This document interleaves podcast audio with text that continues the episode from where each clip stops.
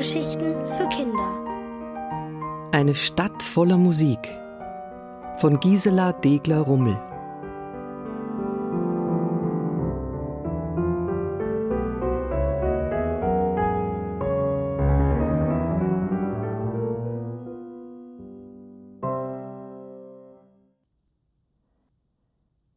Heringe à la Kompinski.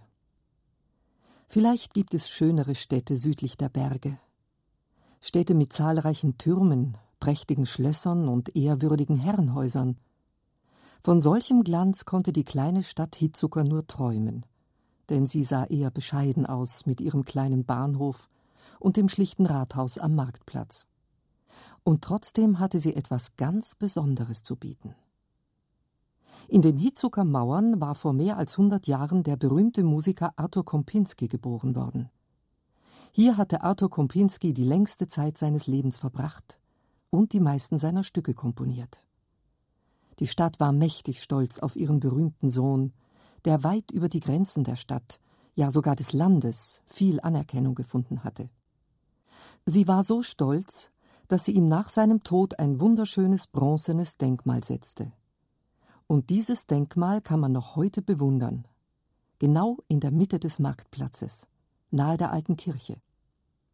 Das Denkmal wurde gerade so aufgestellt, dass dem bronzenen Musiker am späten Nachmittag sonniger Tage die Sonne direkt ins Gesicht scheint. Dann sieht er fast wie lebendig aus.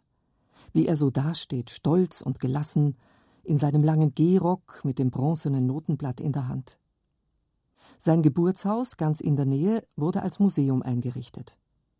In den Räumen wurde alles genau so stehen und liegen gelassen, wie man es nach seinem Tod vorgefunden hatte. Auf dem geöffneten Flügel steht noch heute das Notenblatt mit der Komposition, die er gerade in Arbeit gehabt hatte. Und die Sammlung seiner schönen Bücher, viele in zartes Leder gebunden, steht noch genau so in den Regalen, wie Kompinski sie angeordnet hatte.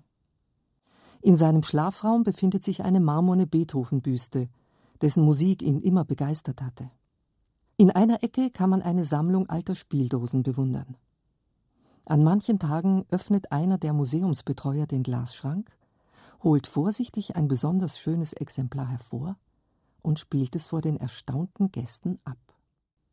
Neugierige wollen auch einen Blick in die Küche tun und staunen nicht schlecht über den wuchtigen gusseisernen Herd, und die vielen Töpfe, Pfannen und Krüge. Hier sind damals sicherlich viele leckere Gerichte gekocht und gebrutzelt worden. Das kann man sich gut vorstellen, wenn man all die vielen Gefäße bestaunt.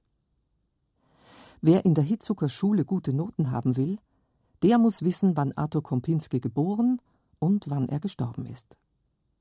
Denn leider sterben auch die berühmtesten und talentiertesten Söhne und Töchter irgendwann, oft sogar bevor sie berühmt geworden sind. Auf dem städtischen Friedhof hatte die Stadt ihm zu Ehren eine besondere Grabstätte errichtet. Eingefasst mit einer zierlichen Buchsbaumhecke, nicht weit von der Kapelle 2. Dort liegt Kompinski als Sandsteingestalt, eine Geige unter seinen gefalteten Händen. Es gibt kaum einen Tag im Jahr, an dem nicht frische Blumen sein Grab zieren. Wiesenblumen den Sommer über, wie Butterblumen, Klatschmohn oder zarte Glockenblumen, und im Laufe des ganzen Jahres schmückt auch hin und wieder ein liebevoll geflochtener Blumenkranz seinen steinernen Kopf. Das sieht nach eifriger Kinderhand aus. Einmal deckte sogar eine bunte Kindermalerei seine bronzenen Hände zu. Warum das? mögen sich Spaziergänger gewundert haben. Oh, das ist einfach zu erklären. Kompinski hatte Kinder immer besonders gern gehabt. Extra für sie hatte er eine kleine Nachtmusik komponiert, mit einem Flötensolo, das zum Träumen und Fantasieren einlud. Schmunzeln jedoch tun die Stadtbewohner darüber, dass Arthur Kompinski Zeit seines Lebens am allerliebsten saure Heringe gegessen hatte. Die waren geradezu sein Leibgericht gewesen. Heringe in jeder Form, gebraten, eingelegt in Sahne, mariniert, gefüllt mit Kresse und gehackten Mandeln, bis ihm eine ganz eigene Zubereitung in den Sinn gekommen war. Und das Rezept dazu lautet so: Heringe à la Kompinski. Joghurt mit Apfelstücken mischen. Nach Geschmack mit Salz, Pfeffer und einer Prise Zucker abschmecken. Einen Teller mit einem Salatblatt belegen. In die Mitte kommen zwei Löffel vom Apfeljoghurt, darüber die Heringsstückchen. Als Abschluss mit wenig frischer Dille bestreuen und frisches Schwarzbrot dazu reichen.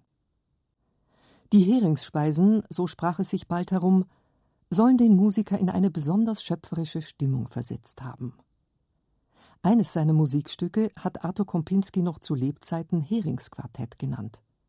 Es ist das mit den hellen Triangelklängen im Hintergrund. Die Einwohner der Stadt hat das alles kolossal beeindruckt. Die Fischläden erlebten damals und noch heute eine geradezu immense Nachfrage nach sauren Heringen. So weiß man bis heute, dass in Hitzucker die zartesten und leckersten Heringe im ganzen Land zu haben sind. Jedes Jahr feiert die Stadt ihr großes Musikfest. Dann werden die Straßen mit farbigen Wimpeln und silbrigen Pappheringen geschmückt und die Gebäude abends festlich beleuchtet. Die Leute kommen von weit her, um die Konzerte im Freien, in geräumigen Scheunen oder Höfen zu genießen. Bei gutem Wetter schleppen sie Kissen zum gemütlichen Sitzen auf dem Rasen herbei. Die immer Durstigen haben Körbe mit allerhand Flaschen gepackt, Wasser und Säfte, vielleicht sogar einen Landwein. Andere haben sich mit ganzen Picknickkörben ausgestattet, aus denen das eine oder andere Leckere herauslugt. Aber seltsamerweise, wenn dann die Musiker mit ihren Instrumenten auftauchen und nach einer Weile die ersten zarten Töne über den Garten schweben, dann vergessen die Leute auf der Wiese den köstlichen Inhalt ihrer Picknickkörbe und lauschen gebannt den schönen Klängen.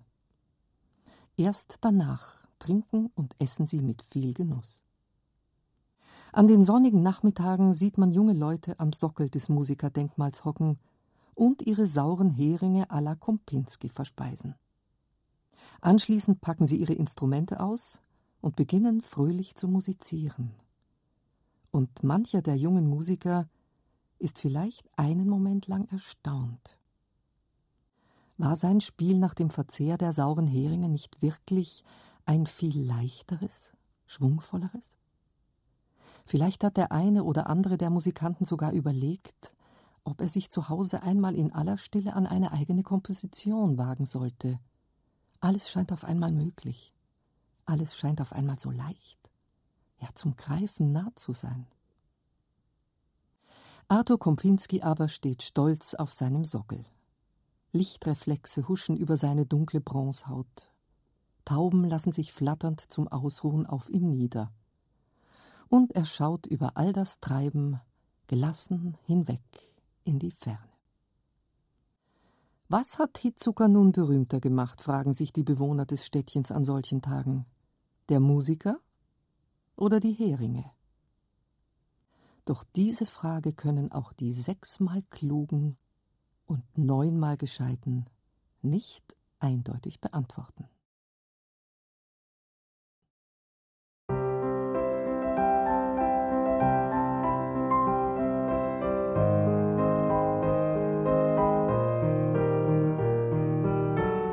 Ihr hörtet Eine Stadt voller Musik von Gisela Degler-Rummel, gelesen von Gabriele Buch. Hörgeschichten für Kinder in Radio und Podcast.